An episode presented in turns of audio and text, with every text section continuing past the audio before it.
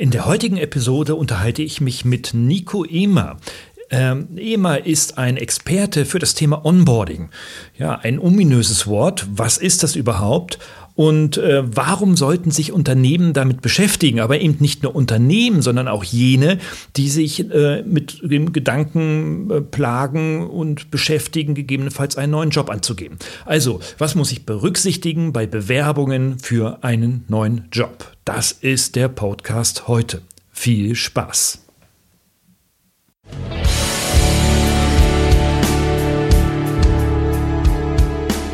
Suchen Sie nach digitalen Strategien für Ihr Unternehmen? Glauben Sie, dass Internet Ihre Kinder schlau macht? Suchen Sie Rat für die Führung unserer jungen Digitalgeneration? Profcast, der Podcast für den verantwortungsvollen und garantiert erfolgreichen Einsatz von digitalen Medien und ihrer Nutzer. Für Unternehmer, Führungskräfte und Mitarbeiter von Professor Gerald Lemke. Profitieren Sie von seinen Praxiserfahrungen in der digitalen Welt und holen Sie sich wertvolle Tipps aus erster Hand. Und nun viel Spaß mit Ihrem Digitalprofessor, Professor Gerald Lemke.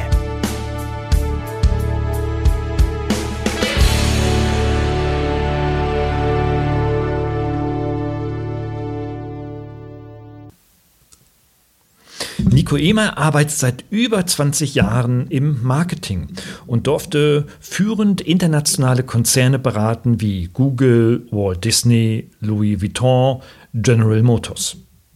Seine Arbeiten wurden mehrfach ausgezeichnet, unter anderem persönlich vom YouTube-Gründer Chad Hurley. Wow, was für ein Ritterschlag. Seit mehreren Jahren setzt er seine Erfahrungen und seine Kenntnisse der Psychologie und des Neuromarketings jetzt für das Arbeitgebermarketing ein, um starke, lebenswerte Arbeitgebermarken zu kreieren. Er unterstützt dabei Unternehmen, aber auch Bewerber.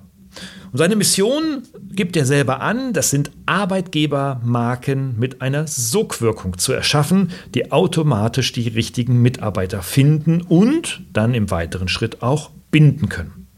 Dafür konzentriert er sich unter anderem auch auf das sehr wichtige und oft unterschätzte Onboarding, also einer professionellen äh, Prozessbeschreibung, wie neue Mitarbeiter schnell und hoch motiviert in neue Unternehmen finden und vor allem dann auch dort bleiben.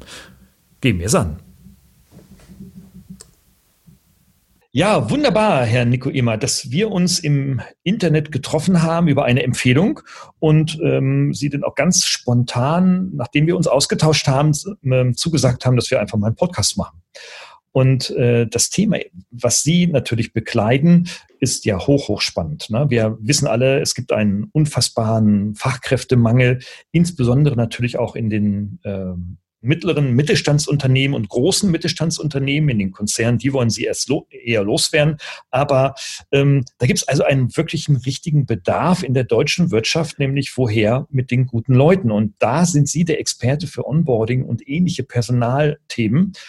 Ähm, können Sie uns vielleicht einfach mal äh, im Gespräch erörtern, was ist eigentlich Onboarding? Ist ein neues Wort. Ne? Ist das ein Buzzword oder was ist das? Genau, erstmal auch äh, vielen herzlichen Dank für die Einladung, ähm, Herr Professor Lemke. Also Onboarding ist ähm, eigentlich relativ einfach erklärt. Das ist quasi die, die Kunst und das Können, Leute nach der Einstellung, nach der Zusage ähm, an Bord zu holen. Das heißt, dass ich die Leute wirklich dann ähm, in das Unternehmen möglichst schnell reinbekomme. Das heißt, dass die Leute schnell funktionieren können, im positiven Sinne, dass die schnell auch eine Selbstverwirklichung haben in dem Unternehmen und eine Selbstbestätigung, eine Selbstwirksamkeit. Und äh, dass dann natürlich auch darüber der, der Arbeitgeber äh, davon profitiert, dass die Leute ähm, schneller wirklich ähm, sich, sich einbringen können mit ihren Kompetenzen. Und auf der anderen Seite, und das ist auch sehr, sehr, sehr wichtig, ähm, dass die Person relativ schnell eine sehr ähm, starke Bindung ans Unternehmen bekommen und das Unternehmen verstehen und dadurch natürlich auch dementsprechend motivierter sind. Und da gibt's halt dieses, dieses Onboarding heißt das, also vor der Vertrags- äh, oder vor dem ersten Tag ähm, ist quasi die Pre-Boarding-Phase da. Das heißt, ähm, man hat den Vertrag unterschrieben oder man hat sich geeinigt, man hat zugesagt. Dann beginnt diese Pre-Boarding-Phase. Ähm, und am ersten Tag, wenn ich dann wirklich in das Unternehmen einsteige, dann beginnt die Onboarding-Phase. Und dann gibt es nachher noch so bei, bei verschiedenen anderen eine Reboarding-Phase, wenn man mal intern wechselt oder wieder in das Unternehmen einsteigt, wenn man kurz weg war.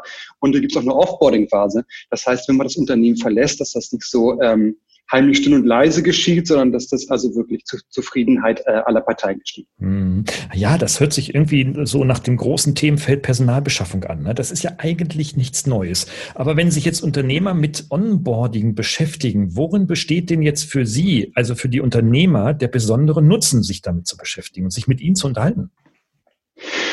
Also grundsätzlich ist das, ähm, ist es extrem unterschätzt von vielen Unternehmen. Also 100 Prozent aller Unternehmen haben ähm, ein sehr hohes Recruiting-Budget, aber nur 20 Prozent haben wirklich ein, ein Mitarbeiterbindungsbudget. Mhm. Und natürlich ist es so, wenn ich jetzt erstmal jemanden einstelle und ich investiere da relativ viel Budget, das heißt, äh, dass ich ein Recruiting-Investment tätige, dann habe ich natürlich durch das, durch die Einstellung erstmal kein Return on Investment sich da ist. Also noch, habe ich das Investment noch nicht raus, sondern mit der Einstellung Einstellung quasi gehe ich die Wette ein, dass ich quasi dieses Recruiting-Investment raus habe und am besten später dann natürlich noch mit diesen Mitarbeitern, mit diesen neuen Mitarbeitern Gewinn mache. Und das ist quasi nachher durch die Formel erst erreichbar Leistung mal Zeit. Das heißt, wie lange kann wirklich der neue Mitarbeiter, die neue Mitarbeiterin ähm, bei mir maximale Leistung erbringen? Und wenn ich halt gleich die Leute vom ersten Tag ähm, vergraule, dann werden die natürlich einmal nicht äh, ihre volle Leistung bringen und auf der anderen Seite werden die natürlich dann auch keine Bindung zum Unternehmen aufbauen und dann auch dementsprechend nicht so lange bleiben. Mhm. Okay, das ist natürlich dann betriebswirtschaftlich hochrelevant. Ne? Ähm und ähm, interessanterweise klingt das auch sehr betriebswirtschaftlich, ne? aber da kommen wir vielleicht später noch mal ein bisschen dazu. Ähm, die nächste Frage leitet mich so, muss ich ein bisschen einleiten, weil, ähm, denn äh, sie lautet, warum ist es eigentlich für Unternehmen heute so schwer, verdammt gutes Personal zu finden? Und ähm, eigentlich müsste ich da jetzt die Antwort dazu geben. ich habe jetzt, ich habe jetzt so letztes Jahr so ein kleines Büchlein geschrieben, das heißt Verzockte Zukunft und habe mich sehr, sehr intensiv damit beschäftigt, insbesondere ähm, welche Herausforderungen wir in der Wirtschaft, in der Gesellschaft haben, um junge Leute äh, in unsere Gesellschaft und in die Unternehmen zu integrieren. Ne? Und da zeigt es sich, dass Unternehmen ähm, meist ganz andere Erwartungen haben als jetzt junge Menschen, da reden wir über 20 bis 30-Jährige, an ihre künftigen oder heutigen Arbeitgeber haben. Ähm, ist das das Problem, warum ähm, Unternehmen so schwer, äh, so schwer haben, Mitarbeiter zu finden? Oder gibt es da noch mehr Aspekte, die jetzt über mein Buch hinausgehen? Also wir haben mehrere Aspekte, warum das ähm, so schwer ist. Das erste ist auf jeden Fall, wir haben einen Wandel vom Arbeitgebermarkt äh, zum Arbeitnehmermarkt. Das heißt, mhm. damals war es relativ einfach, da gab es so Angebot und Nachfrage. Ähm, und damals gab es auch diese, diese Schilder We Work for Food. Das heißt, ich werde, ich suche Arbeit ähm, gegen Essen quasi. Und das hat sich halt heute gewandelt. Ähm, wir haben halt heute ein ganz anderes Mindset. Die Leute suchen mehr nach Sinnhaftigkeit. Ähm, und damals waren sie halt mehr auf Sicherheit äh, ähm, aus. Und gerade diese neuen Generationen, Z und Alpha, die suchen halt wirklich diese Sinnhaftigkeit. Und das wird von ganz vielen Unternehmen gar nicht gebogen, weil die Unternehmen halt einfach sagen, ich biete dir einen Job, ich biete dir Arbeit und aus meiner Sicht macht das Sinn, dass du hier arbeitest, aber das ist halt noch nicht so, dass ich die Leute abgeholt habe. Und wenn man dann mal sich äh, die Statistiken anguckt, ähm, dann ist es so, dass nur 46 Prozent aller Arbeitnehmer wirklich den Sinn ihrer Arbeit im Unternehmenskontext verstehen und dass diese Sinnhaftigkeit der Arbeit aber wirklich so wichtig ist, dass die ähm, jungen Leute auch gerade bereit sind, dafür für, äh, bis zu 23 Prozent ihres Gehaltes zu verzichten. Und was halt Unternehmen machen, ist halt, dass sie die Leute versuchen, irgendwie jetzt mit Gehalt zu ködern, äh, mit sehr schwachen Arbeitgebermarken, obwohl Arbeitgebermarken, starke Arbeitgebermarken dafür sorgen, dass halt dieses Recruiting-Investment um 50 Prozent sinkt. Und ähm, dann habe ich natürlich auch nochmal diese Problematik grundsätzlich, dass halt ähm, die Leute nicht an die Unternehmen gebunden werden. Dadurch habe ich natürlich eine Fluktuation und dadurch verliere ich natürlich auch dann dementsprechend die neu eingestellten Mitarbeiter. Es ist so, dass ähm, 77 Prozent aller neuen Mitarbeiter gehen am ersten Tag früher nach Hause, weil halt der, der Arbeitgeber nicht, äh, nicht vorbereitet war. Und 57 Prozent aller Arbeitsplätze am ersten Tag sind halt auch nicht eingerichtet. Das heißt, ich komme da als neuer Arbeitgeber hin und kriege halt gleich das ganz starke Signal, dass es eine sehr mangelnde Wertschätzung ist, dass keiner wirklich auf mich gewartet hat, dass ich auch wirklich nicht da meine PS auf die Straße bringen kann. Und so ist es dann auch äh, im Umkehrschluss, dass 15 Prozent äh, nach Studien am ersten Tag schon über eine Kündigung nachdenken. 50 Prozent realisieren das innerhalb äh, der kommenden 15 Monate und von diesen 50 Prozent haben das so wirklich 80 Prozent innerhalb der ersten Tage beschlossen, dass sie halt äh, diesen, diesen Arbeitgeber verlassen werden. Und wenn man halt sich die ganzen Zahlen mal dann wirklich so zusammenlegt und dann wirklich mal diesen, diesen Return on Recruiting Investment dann quasi ausrechnet, ähm, dann sieht man, dass wir auf jeden Fall erstmal ein Problem haben, ob die richtigen Mitarbeiter ähm, ähm zu, zu binden, die wirklich an ein Unternehmen zu binden, sodass sie auch ihre, ihre Leistung auf die Straße kriegen wollen, weil 85 Prozent in Deutschland machen nur Dienst nach Vorschrift, beziehungsweise haben innerlich schon gekündigt. Und da geht es halt wirklich darum, erstmal die Leute zu binden und natürlich dann auch die richtigen Leute zu finden. Und da gibt es natürlich auch den sehr berühmten demografischen Wandel, dass wir natürlich jetzt auch äh, eine neue Generation haben nach den Babyboomern, die halt einfach äh, am längeren Hebel sitzen, was mhm. ähm, was es dabei gilt, sich, sich den richtigen Job auszusuchen. Und mhm. da ist halt Sinnhaftigkeit ein ganz wichtiger Punkt. Mhm. Der längere Hebel ist das Spannende, weil ähm, natürlich jetzt so aus der, aus der jüngeren Generation ein unglaublicher Druck in die Unternehmen hineinkommt, vor dem sich die Älteren, äh, so unsere, meine Generation natürlich auch wehrt. Ne? Ähm, und äh, aber Sie haben zwei wichtige Punkte angesprochen, die wir vielleicht noch mal kurz vertiefen können. Nämlich das erste war dieses Employer Branding und das zweite ähm, war, äh, das haben Sie an dem Beispiel eines nicht eingerichteten Büros am ersten Arbeitstag genannt. Ähm, das ist ein kultureller Aspekt, oder? Ähm, also wenn ein Unternehmen oder ein Geschäftsführer oder ein Personaler schon das Büro für die neuen Mitarbeiter nicht zur Verfügung stellt, aus welchen Gründen auch immer, vergessen, ne, äh, Stühle kaputt, äh, wird neu gestrichen oder, oder, oder, dann ist das doch eigentlich ein Thema der Unternehmenskultur. Also, äh, wo sehen Sie die konkrete Problematik, wenn Unternehmen die Leute nicht finden und nicht binden können? Ist das ein kulturelles Thema oder kann man das irgendwie vielleicht sogar mechanistisch betriebswirtschaftlich anders formulieren? Das ist auf jeden Fall ein Problem vom, vom, ein Problem vom Mindset der Unternehmer. Das heißt, auf der anderen Seite ist es so, dass ähm, Unternehmen, die halt eine starke Mitarbeiterbindung haben, das kann man ja dementsprechend über Umfragen messen, das kann man auch anhand der Krankheitsstände zum Beispiel messen, ähm, hat ein oder sieht ein Arbeitnehmer äh, ein, eine Sinnhaftigkeit in seiner Arbeit, dann fehlt er ungefähr 9,4 Tage im Jahr. Sieht er keine Sinnhaftigkeit, äh, fehlen die Mitarbeiter 19,6 Tage im Jahr. Ja. Und ähm, da gibt es natürlich so verschiedene ähm, Positionen, da kann ich es dran messen. Wie zufrieden sind eigentlich deine Mitarbeiter, lieber Unternehmer? Und äh, dann kann man auch darauf äh, wieder auf die, auf die Umsätze schließen weil da gibt es ganz große, ganz große ähm, Lücken und die sind so 50 Prozent. Wenn jemand halt zufriedene Mitarbeiter hat, ähm, hat er halt zu, zu 30 Prozent mehr Umsatz als der Marktdurchschnitt und ähm, hat er halt nicht zufriedene Mitarbeiter, ist halt der Umsatz und auch der Gewinn 20 Prozent niedriger als der Marktdurchschnitt. Das heißt mhm. wirklich 50 Prozent Unterschied. Ja. Und das zeigt natürlich auch grundsätzlich schon die Professionalität, wie ein Unternehmen arbeitet. Ja, also würden Sie, würden, sorry, dass ich Sie unter nochmal einhacke, würden Sie dann tatsächlich sagen, diese betriebswirtschaftliche Betrachtung ist die Konsequenz eigentlich aus einer funktionierenden oder nicht eben nicht funktionierenden Unternehmenskultur? Also ist die Unternehmenskultur der Hebel, um hier eine höhere äh, Mitarbeiterbindung äh, und damit auch einen höheren Umsatz zu, zu erzielen? Absolut, auf jeden Fall. Also ähm, man muss halt gucken, 49, äh, 59 Prozent aller, aller neuen Mitarbeiter erwarten hat mehr Wertschätzung. Also mangelnde Wertschätzung ist halt der Kündigungsgrund äh, Grund Nummer eins. Mhm. Und das erwarten halt dann auch 59 Prozent, dass sie mal mehr Wertschätzung bekommen. Ähm, manche haben auch schon die Hoffnung rausgegeben, aber das ist halt mehr als die Hälfte. Und da ist es natürlich der extreme Hebel, da die Leute richtig aufzufangen, denen eine Sinnhaftigkeit zu geben. Das ist insbesondere für die, für die jungen äh, Generationen, für die jüngeren Generationen sehr, sehr relevant.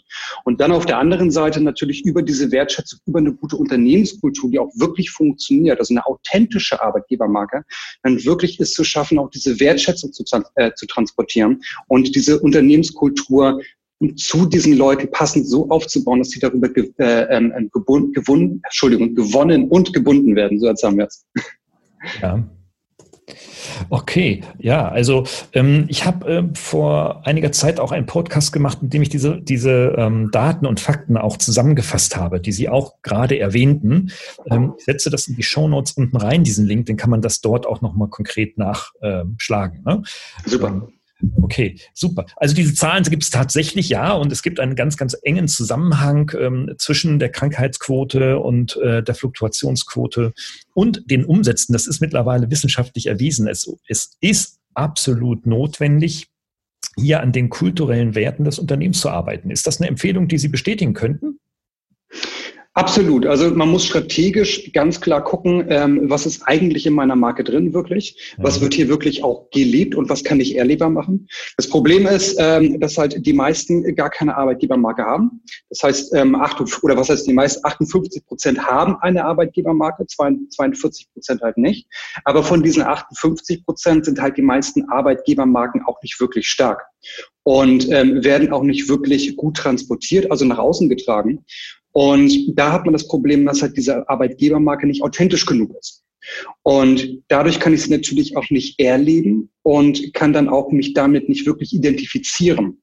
Das heißt, man redet nur darüber und dann hängt da meinetwegen ein paar, paar schicke Bilder irgendwo in der Kantine oder irgendetwas. Aber das muss natürlich in das Unternehmen integriert werden. Zum Beispiel auch in die Führungsmentalität.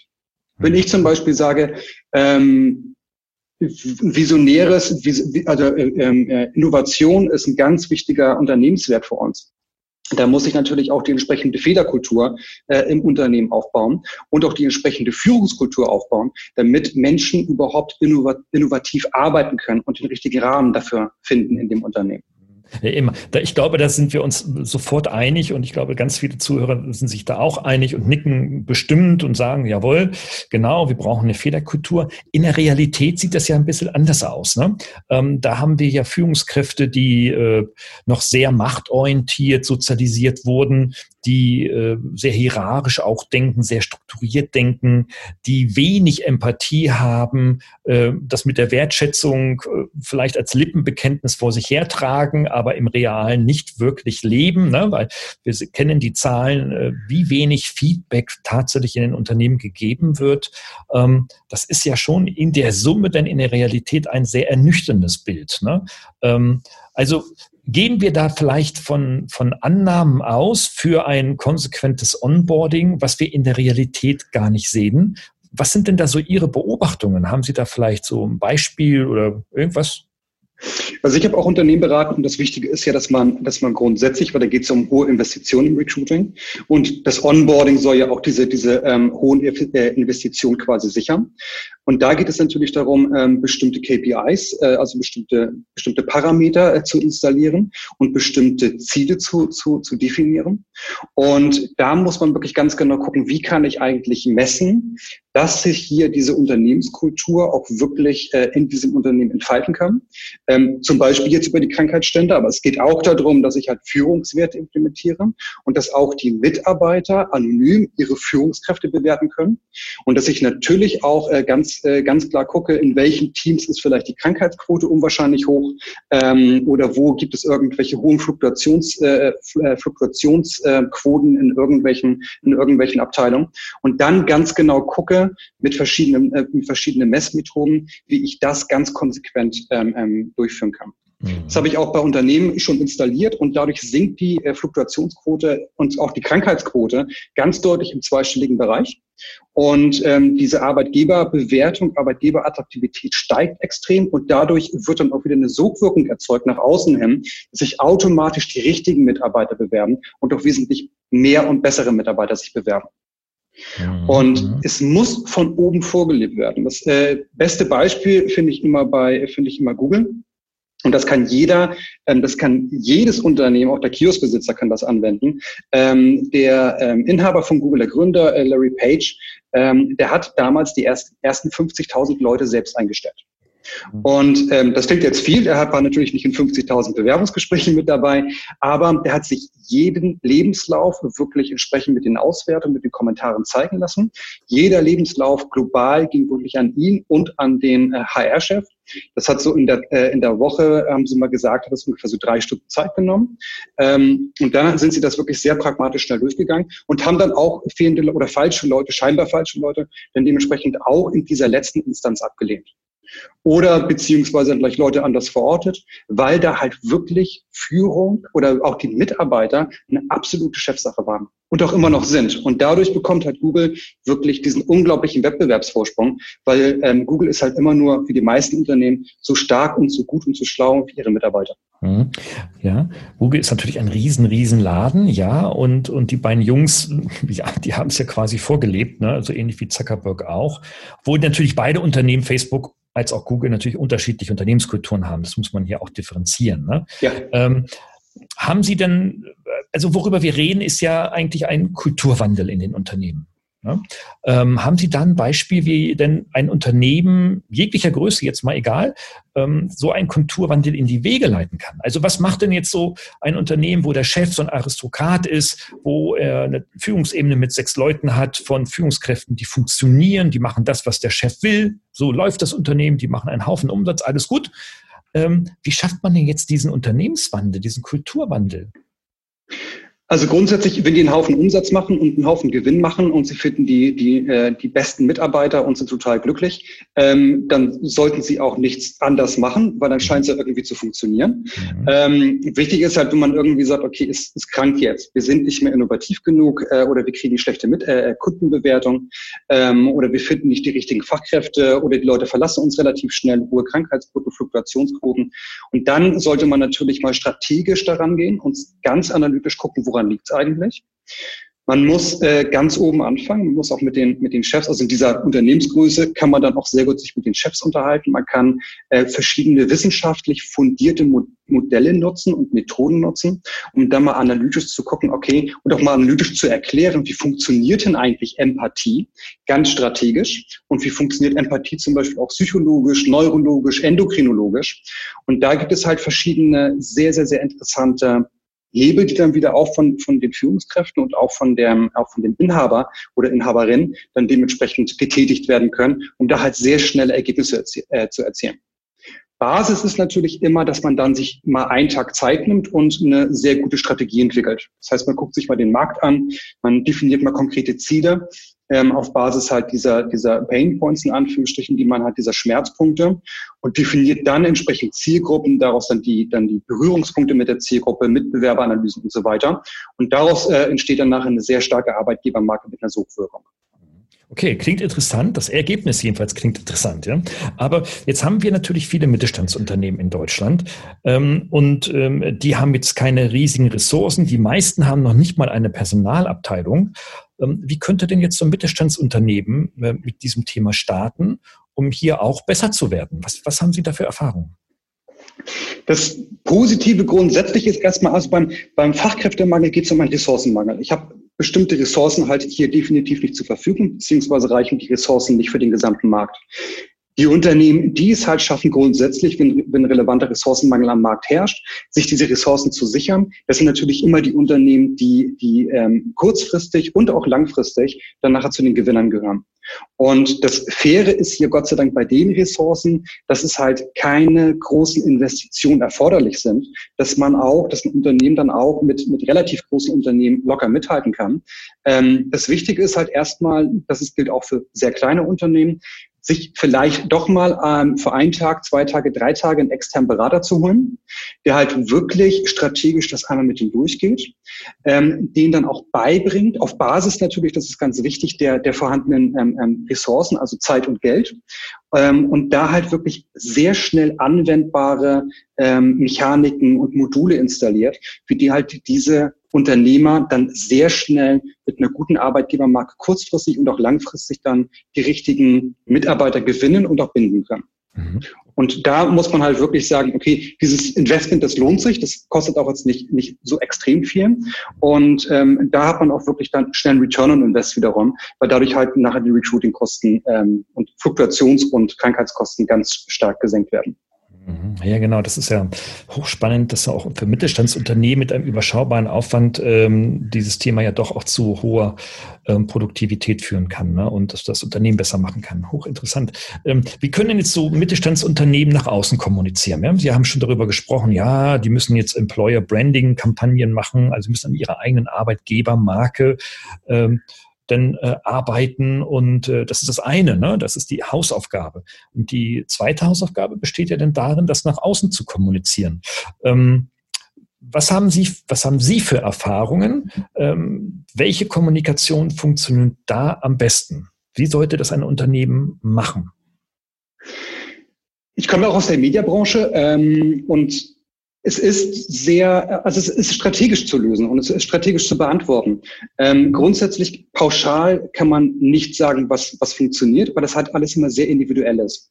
Und es, man muss es wirklich strategisch angehen. Das klingt jetzt ein bisschen, ein bisschen so, als ob man mit, mit Kanonen auf Spatzen schießen würde, aber so muss es halt wirklich auch angegangen werden. Man muss einmal definieren, wer ist die Zielgruppe, wen will ich wirklich erreichen. Und dann muss man natürlich auch gucken anhand von verschiedenen Studien, und das ist relativ schnell rausgefunden, ähm, welche Medien nutzen denn eigentlich meine, meine Zielgruppe. Und wenn ich jetzt zum Beispiel Azubis gewinnen will und dann schalte ich eine, eine, eine ähm, Papieranzeige, eine gedruckte Anzeige in irgendeinem Lokalblatt, dann ist das nett, aber dann erreiche ich vielleicht noch die Eltern oder die Großeltern damit, aber halt nicht mehr die Jugendlichen. Da muss ich halt auch ganz genau sehen, okay, was, welche Medien nutze ich eigentlich für meine, für meine Außendarstellung, auch langfristig, weil eine Arbeitgebermarke aufzubauen, zu kommunizieren und zu implementieren, ist ein Marathon. Und der kostet auch Gott sei Dank eigentlich gar kein Geld, nur ein bisschen Zeit.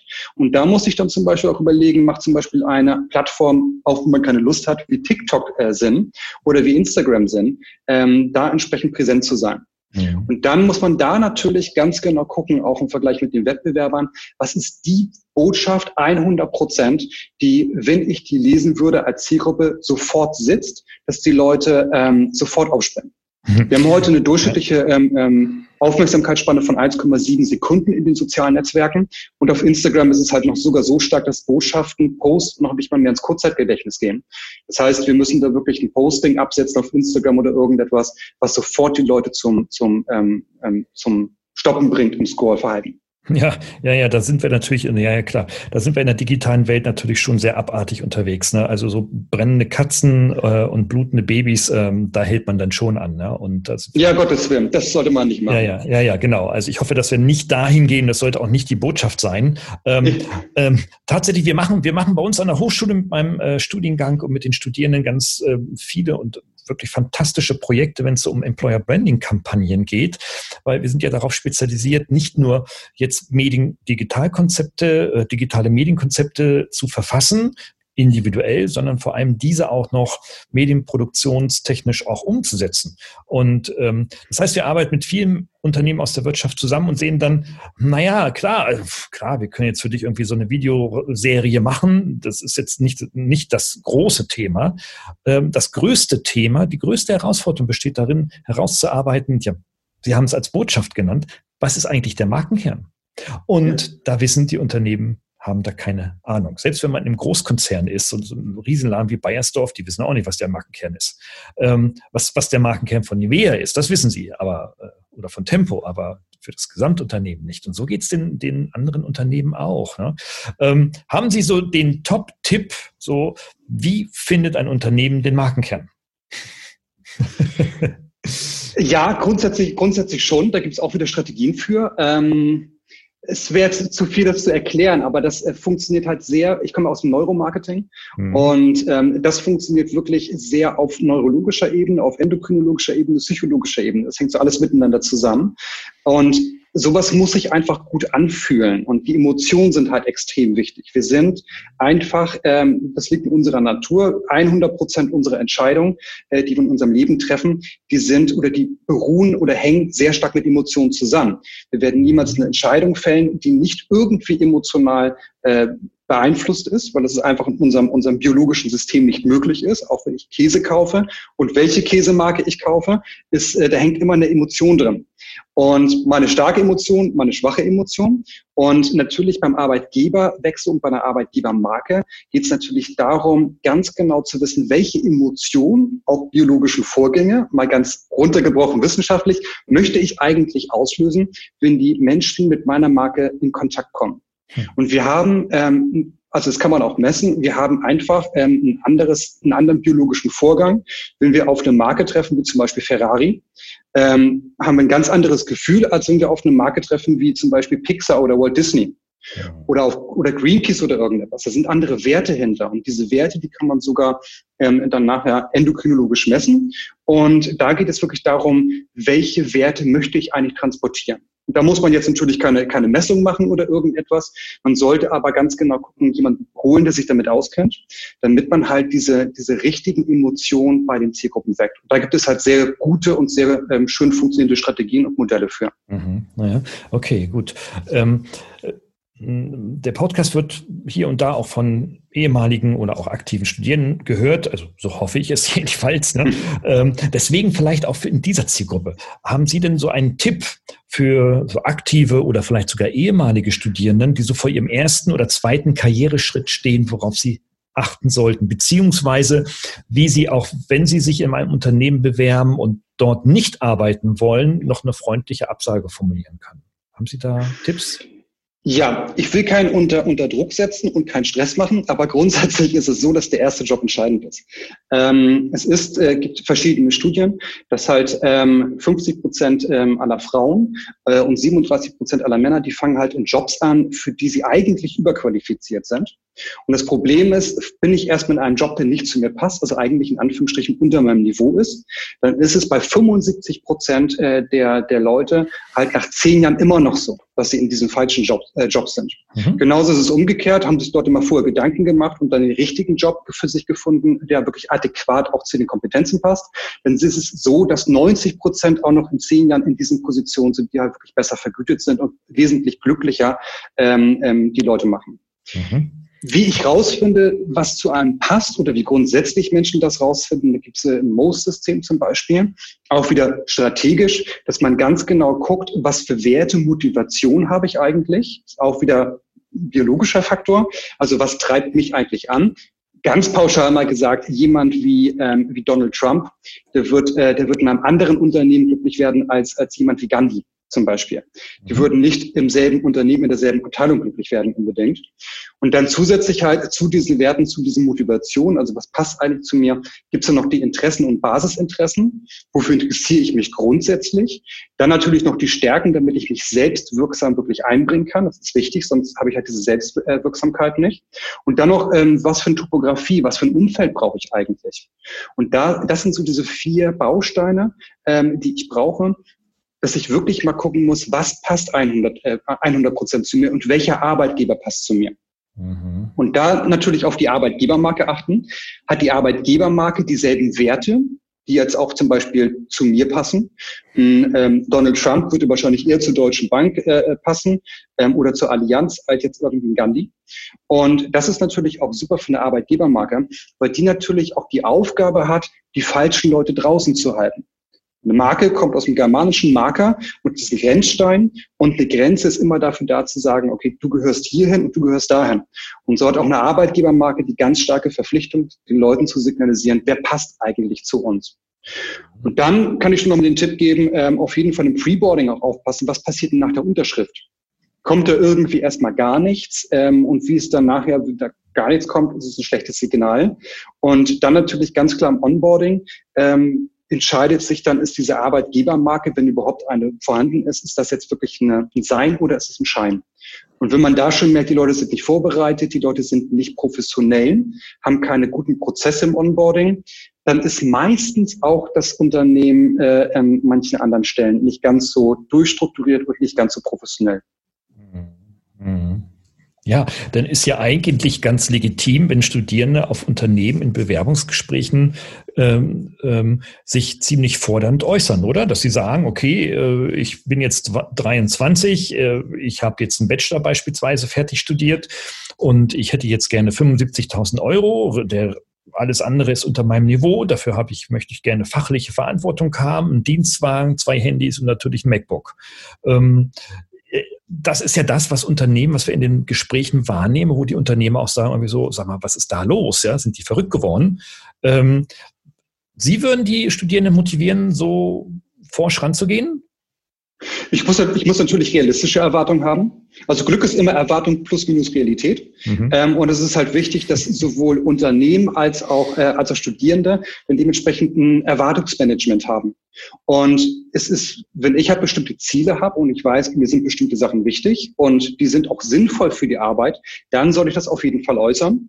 Und wenn ich meine, ich muss ein Ferrari fahren oder irgendetwas, dann ist es das, äh, dann passt das halt meistens nicht. Und dann muss ich natürlich auch meine Erwartungen unterschrauben. Aber grundsätzlich ganz, ganz, ganz wichtig für Arbeitgeber und für Arbeitnehmer. Man sollte sich auf Augenhöhe treffen im Bewerbungsgespräch und man sollte wirklich gucken, kann ich die Erwartung von beiden Seiten können die wirklich erfüllt werden? Versteht man sich und trifft man sich wirklich auf Augenhöhe langfristig? Mhm, mhm. und da sollte jetzt keiner irgendwie äh, geduckt reingehen und ähm, sich von dem anderen irgendwas vorschreiben lassen. Aber Unternehmen müssen halt umdenken und müssen wissen, dass halt dieses reine, ich zahle ihr Gehalt und deswegen hast du zu springen so hoch, wie ich möchte, ähm, dass das auch nicht mehr funktioniert. Mhm. Man muss eine Offenheit mitbringen.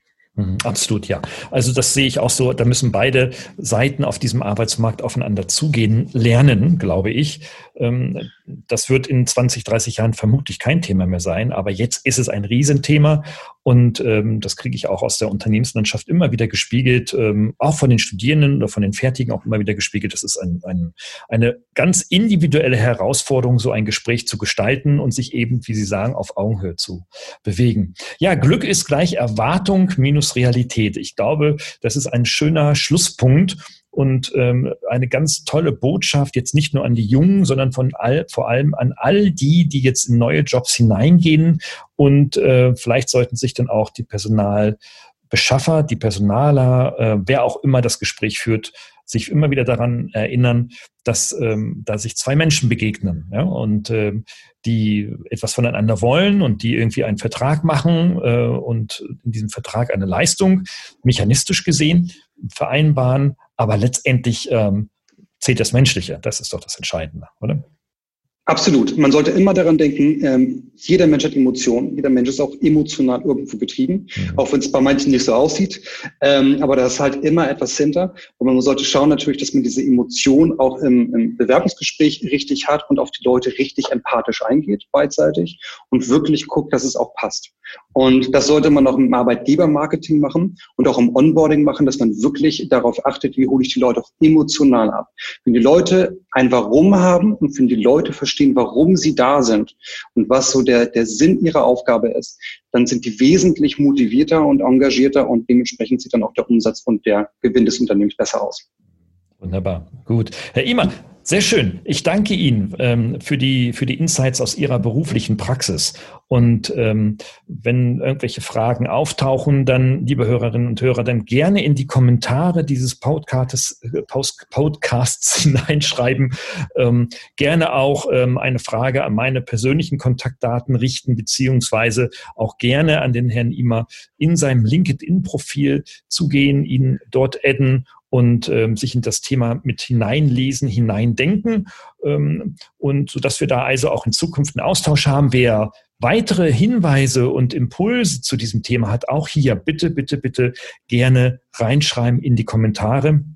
Wir leiten das weiter und sollte sich daraus neuer, ein äh, ja, aktueller Bedarf ergeben, machen wir gerne wieder gemeinsam einen Podcast und beantworten dann diese Fragen. Also Fragen, Fragen, Fragen. Nur wer fragt, kriegt Antworten. In diesem Sinne, Herr Immer, nochmal herzlichen, herzlichen Dank für Sie. Alles Gute und bis bald wieder.